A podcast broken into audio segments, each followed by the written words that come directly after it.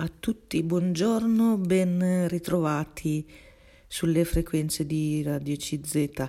Forse avete sentito anche voi eh, la notizia che è venuto a mancare in questi mm, giorni mh, mm, Monsignor Giovanni eh, Giudici che era stato vescovo di Pavia mh, mm, ed era dunque vescovo emerito di Pavia, ma anche aveva ricoperto altri incarichi ed era stato un personaggio significativo.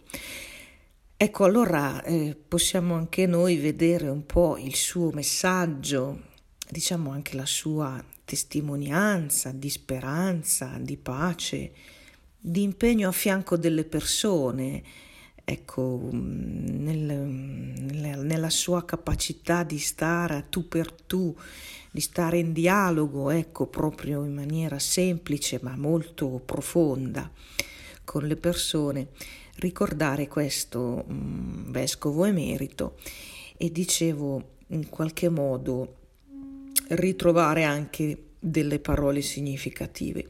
È vero che in questi giorni ci sono tanti argomenti importanti, primo fra tutti quello della giornata della memoria, il 27 gennaio, la, eh, la giornata dedicata appunto alle vittime eh, della, della Shoah, ma eh, penso che abbiamo forse troppe notizie così mm, pesanti e un contesto anche appunto delle guerre, per cui oggi preferisco parlare eh, diciamo di una testimonianza positiva, di una figura che è stata ricordata con grande affetto e con grande apprezzamento e quindi trarre un po' anche ispirazione da lui eh, di un um, modo di, di,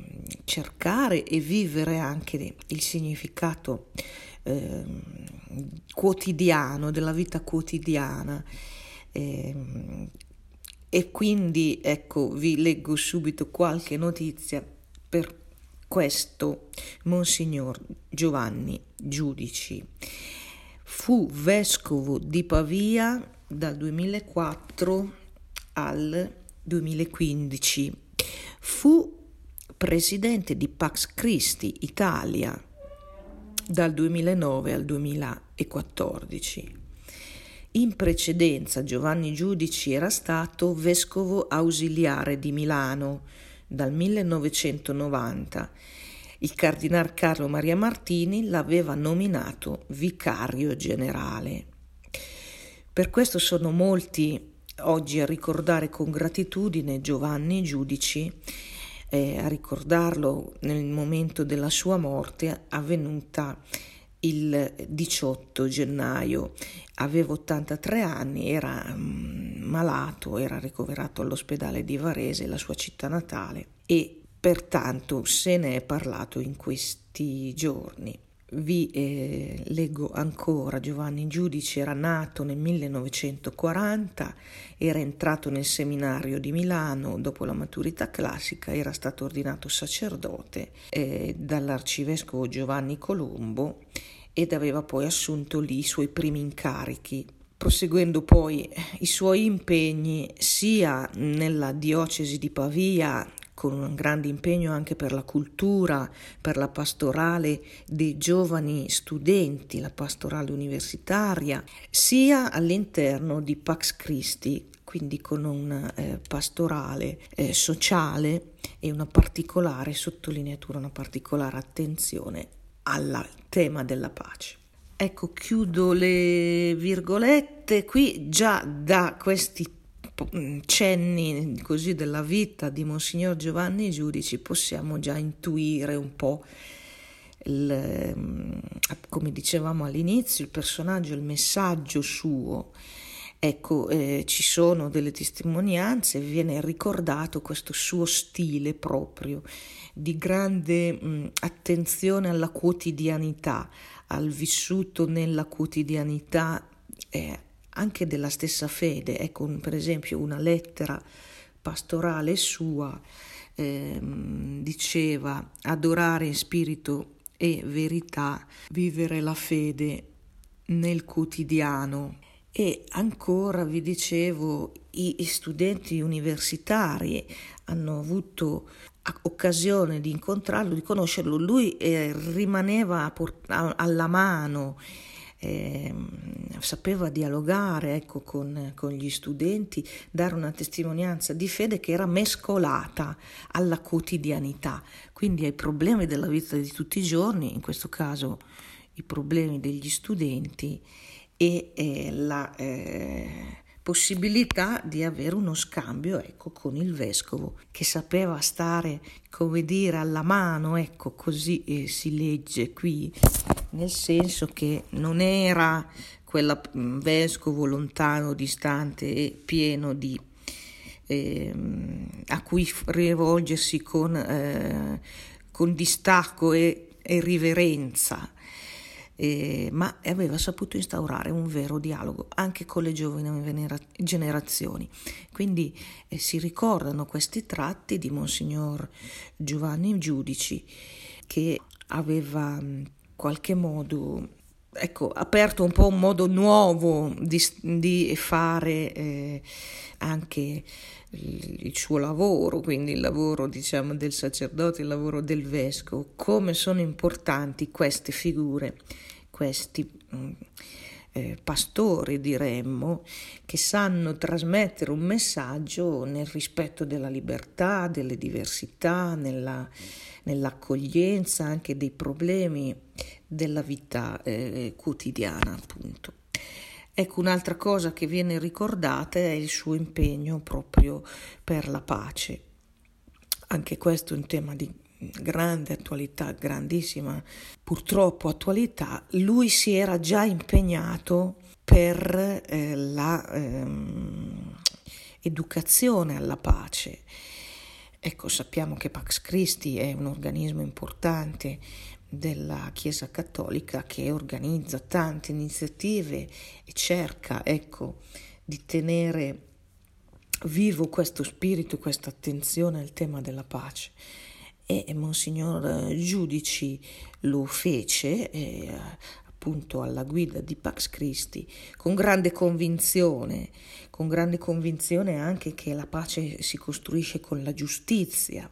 Eh, quindi un po' tutto quello che Adesso anche Papa Bergoglio eh, giustamente sta eh, ribadendo, ma ecco, eh, c'è stato chi ha lavorato ecco, anche nei decenni passati già in questa direzione con una certa attenzione, apertura sui problemi anche della realtà con una certa sapienza. Ecco, questo è quello che viene ricordato di Monsignor Giudici. Ecco, vi dicevo, forse avrete sentito anche voi, soprattutto nella diocesi di Milano, ecco, forse dalle nostre parti, Bergamo, Brescia se ne è parlato di meno, ma per quanto riguarda la diocesi di Milano sì, eh, parecchio della scomparsa di Monsignor eh, Giovanni Giudici, che è stato vescovo di Pavia, era ormai in pensione, aveva 83 anni ormai, ma era stato conosciuto anche ehm, nella diocesi di Milano, dicevo, perché ehm, vicario generale del Cardinal Martini. Quindi è chiaro che aveva avuto anche una scuola, aveva avuto... Mh, la, vicinanza al Cardinal Martini, per cui aveva potuto assorbire ecco, tanto dell'insegnamento, dello stile, della eh, carica pastorale di Martini. E poi a sua volta il vescovo Giovanni Giudici l'aveva riportato nelle sue, eh, nella sua diocesi di Pavia con gli studenti universitari e poi nel eh, suo incarico di eh, presidente, di direttore di Pax Christi. E così è stato ricordato anche a Milano e vi dicevo, mh, mm, stato, ci sono state delle celebrazioni in suffragio del, di, del vescovo emerito di Pavia Giovanni Giudici, eh, tanto a Milano quanto poi anche a, a Pavia dove è stato sepolto nel Duomo. E allora vi leggo così qualcosa che ha detto eh, l'arcivescovo Mario Delpini eh, sul, su questa figura. Dice del vescovo Giovanni Giudici si possono dire molte cose, ha vissuto a Milano molti anni, ha ricoperto molti ruoli di responsabilità, era dotato di molte qualità, si è fatto apprezzare da molti, ha meritato la fiducia di altri vescovi, in particolare del cardinal Martini, che l'aveva voluto come suo vicario generale. In questo momento però di preghiera, dice sempre eh, l'arcivescovo di Milano, mi sembra che si possa dire semplicemente che egli è stato un discepolo, un discepolo dei preparativi, cioè ha preparato la Pasqua, la Pasqua di risurrezione. Ora si può dire che i suoi occhi si aprono su un nuovo cielo e una nuova terra e finalmente è possibile per Don Giovanni finire la fatica dei preparativi, attingere alla fonte dell'acqua della vita. Ora finalmente può celebrare la Pasqua. Ecco, chiudo le virgolette, qui eh, il momento ecco, del, del suffragio, ma anche per dire di questo legame con Martini, con il cardinale Martini. E qui viene riportata anche un'intervista um, Monsignor Giovanni Giudici che parla di Martini. Ricordiamo che il cardinale Martini era andato a Gerusalemme, cessato l'incarico, e allora qui si commenta un po' questa scelta. E si parla anche di Gerusalemme, Gerusalemme è città del mm, conflitto ma anche segno della pace. Allora vi voglio leggere proprio qui le parole di Monsignor Giudici che parla di, mm, del Cardinal Martini a Gerusalemme. Dice: Sono persuaso che la scelta di andare a Gerusalemme aveva certamente delle ragioni ideali e simboliche ben precise per il Cardinal Martini. Penso anzitutto al richiamo alla vita di Sant'Ignazio di Loyola, il fondatore di Gerusalemme, che era andato a Gerusalemme e poi se n'era dovuto forzosamente andare via a malincuore, già Sant'Ignazio di Loyola. Penso all'importanza di segnalare uno stile nuovo di rapporti tra le comunità ebraiche e, e cattolica, cosa a cui Martini si era ampiamente dedicato, comunità purtroppo segnate da incomprensioni e tragedie. Penso infine, riguardo la scelta di Martini di andare a Gerusalemme, al suo amore per la co- riconciliazione tra due popoli vicini e divisi. È in questo contesto preciso che il cardinal Martini amava spesso citare le organizzazioni miste di arabi ed ebrei, organizzazioni che operano per la pace. Ricordava e teneva vivi que- quindi quei semi di pace in Gerusalemme, così amava ripetere Martini. Tuttavia, è ancora qui, dice Monsignor Giudici in questa intervista, è stata ripubblicata, ritengo che la scelta di andare a Gerusalemme faceva anche parte di una strategia, di un distacco non solo da Milano, ma anche da una collocazione di grande evidenza nella comunità cattolica, scelta che appunto fece consapevolmente il cardinal Martini. Non per voler abbandonare il suo impegno di testimonianza, ma tuttavia per mettersi un po' in disparte dalla scena pubblica eh, del mondo cattolico, non solo italiano, eh, di quel tempo. Eh, stare a Roma, stare nelle vicinanze sarebbe eh, stato forse eh, meno rispettoso del contesto del mondo ehm, della Chiesa. Così eh, scelse Gerusalemme e ciò gli consentì di diventare marginale, ma di svolgere, continu- di continuare a svolgere il suo ministero semplice ma sostanzioso.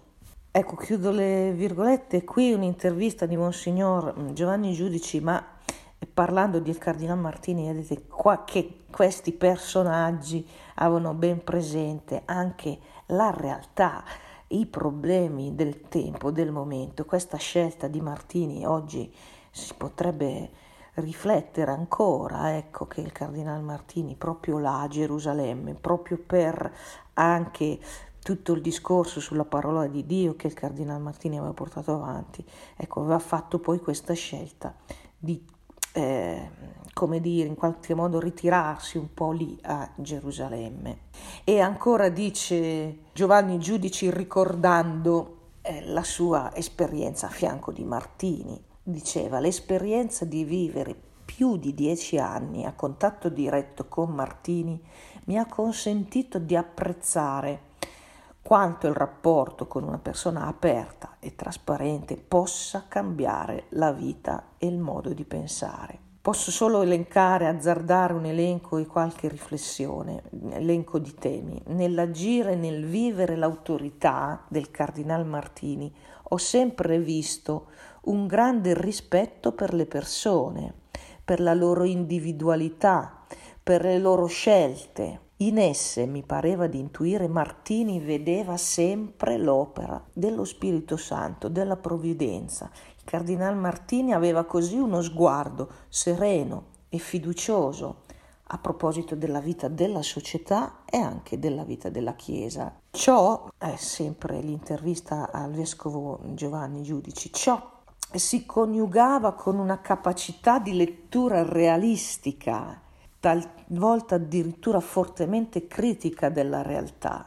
Il suo sguardo sulla comunità cristiana e sull'opera della Chiesa andavano nella direzione di privilegiare una Chiesa libera, cioè sciolta da schemi ideologici, da un, orizzonti angusti di utilitarismo o di efficienza e quindi privilegiava una Chiesa eh, libera da condizionamenti, da volontà di potere, da volontà di apparire. Dice ancora giudice a proposito di Martini, sono persuaso che tutto questo nascesse dalla passione per la vita spirituale, per la vita interiore del cristiano che Martini era convinto di voler e dover coltivare, sviluppare, far fiorire. Penso a come il Cardinale Martini qualche volta ha descritto se stesso nel collegio dei Gesuiti di Torino che aveva scelto della, in quel punto della sua vita di andarsene dalla casa di un industriale della lana per entrare nella compagnia di Gesù. Perciò, aggiunge ancora Giudici, penso che Martini abbia dato questa testimonianza e sia stato fedele.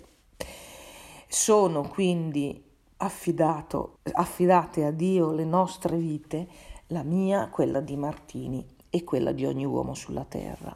Ecco, chiudo le virgolette qui per dire ecco, l'esperienza eh, di questo vescovo della diocesi di Pavia, vescovo emerito, Monsignor Giovanni Giudici, che tanto aveva imparato alla scuola del Cardinal Martini, eh, possiamo dire così, alla scuola anche di una diocesi grande, importante, come quella milanese, e, e, e che poi eh, aveva segnato un po' anche lo stile di Monsignor Giovanni Giudici, che è stato ricordato in questi giorni, essendo appunto morto in questi giorni.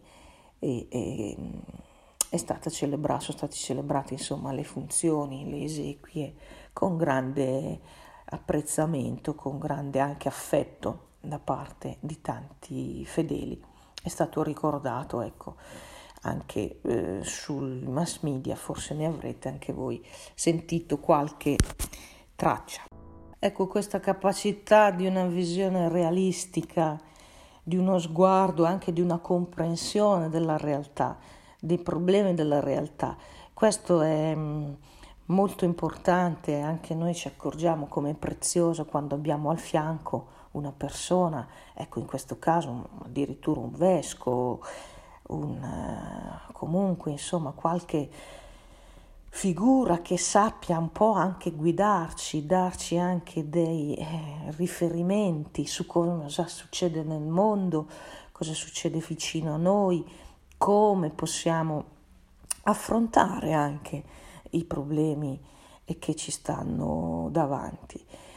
Ecco, alcune figure, certamente Martini lo fu, ma anche Giovanni Giudici, come è stato ricordato in questi giorni, vescovo emerito di Pavia, mancato pochi giorni fa, lo fu una guida in questo senso, ma anche mh, molto sincera, molto mh, alla portata di mano, ecco come dicevo, in un dialogo ehm, aperto con le persone intorno a lui. Allora vi leggo anche qualche riflessione, qualche spunto di riflessione da una sua lettera eh, che risale al 2015 dove tocca alcuni punti che eh, vedrete sono poi quelli che ci ritroviamo ancora oggi noi. Ecco, vi leggo così le parole per ricordare il vescovo di Pavia Giovanni Giudici diceva guardo la Chiesa e la vedo come popolo di Dio in cammino, ne fanno parte tutti, laiche e laici, religiosi e religiose, preti e vescovi. In questo popolo io ho cercato la mia strada di giovane laico, di prete e poi di vescovo, con tante occasioni di incontro e di servizio. Conosco per esperienza la vita della piccola diocesi, quella di Pavia, e della grande diocesi, quella ambrosiana, in cui sono nato e cresciuto. Ho sperimentato le dinamiche dei convegni nazionali, delle assemblee della CEE, delle commissioni, ma anche delle piccole realtà ho esercitato il ministero di parroco in una parrocchia di città, ho vissuto parroc- le parrocchie di paese, ho incontrato associazioni, gruppi, studenti universitari. Ecco qui una lettera che aveva um, scritto il vescovo di Pavia Giovanni Giudice nel 2015, vedete, tocca un po' la realtà che era in quei giorni, ma anche per noi oggi, e, e dice eh, dobbiamo fare i conti con la crisi delle vocazioni presbiterali e religiose. È una situazione, scriveva lui nel 2015, che non sembra destinata a risolversi in breve tempo. In questo però si possono leggere anche degli aspetti positivi. Sono sorte vocazioni laicali, delle nuove disponibilità, eh, delle competenze sul piano delle catechesi, sul piano dell'azione caritativa, sono sorte nuove vocazioni per le quali occorre realizzare occasioni più facilmente accessibili anche per la formazione e l'approfondimento personale della fede. Sono persuaso, scriveva ancora Giudici, che una certa superficialità nella vita spirituale consente e forse favorisce l'enfasi data alla dimensione devozionale dell'esperienza della fede. Mi sono domandato e mi domando ancora se non è possibile porre lo zelo nel proporre iniziative che favoriscano più un ascolto della parola di Dio e una conoscenza dello spirito che agisce nel cuore dell'uomo, nel cuore dei credenti. Ecco, eh, vi leggo ancora, dice eh, anche il rinnovamento liturgico, benedizione straordinaria donataci dal Concilio Vaticano II, ha trovato nella Chiesa un'attenzione specifica, addirittura entusiasta agli inizi, questa spinta eh, deve saper parlare alle persone. Dobbiamo riprendere lo spirito del Concilio Vaticano II. Ecco, vedete un po' il quadro del, del, in questa lettera del 2015, oggi si è forse ancora accentuato, quindi sono riflessioni che lasciano un po' una testimonianza di un'intelligenza della realtà da parte del vescovo emerito di Pavia Giovanni Giudici già alcuni anni fa, già alcuni punti, alcune direzioni. Lui dice addirittura, vi leggo ancora qualche riga, nuovi itinerari per la comunità cristiana la presenza del prete è indispensabile, ma le circostanze attuali ci hanno spinto a una ristrutturazione degli ambiti affidati alla cura di uno o più presbiteri. Occorre sottolineare la nuova responsabilità laicale e anche adoperarsi per accompagnare e favorire la maturazione di vocazioni presbiterali e laicali. Nelle espressioni concrete della vita della comunità non appaiono sempre con chiarezza eh, la comunione, non appare sempre con chiarezza la comunione tra le diverse vocazioni. A volte c'è una divisione, una separazione tra la dottrina e la pratica. A volte c'è una separazione tra la vita della parrocchia affidata al presbitero e altri aspetti dell'attività pastorale come la gestione amministrativa, la carità, che restano separati. È necessario costruire una vita della comunità che viva comunione delle diverse vocazioni. Quanti persone nella Chiesa italiana eh, operano con generosità per l'annuncio della fede, catechiste e catechisti che sono spesso nella parrocchia un gruppo di credenti preparati, competenti, che svolgono questo ministero. Allo stesso modo, quanti educatori svolgono la loro opera con grande sacrificio, come dono del proprio tempo, delle proprie energie. Quanti operano nel servizio della carità, nelle più varie forme, all'interno anche di gruppi e associazioni. Quanti volontari sono impegnati nella cura per i sofferenti, per i più deboli e poveri, impegnati con una operosità in cui si manifesta grande intraprendenza, grande collaborazione.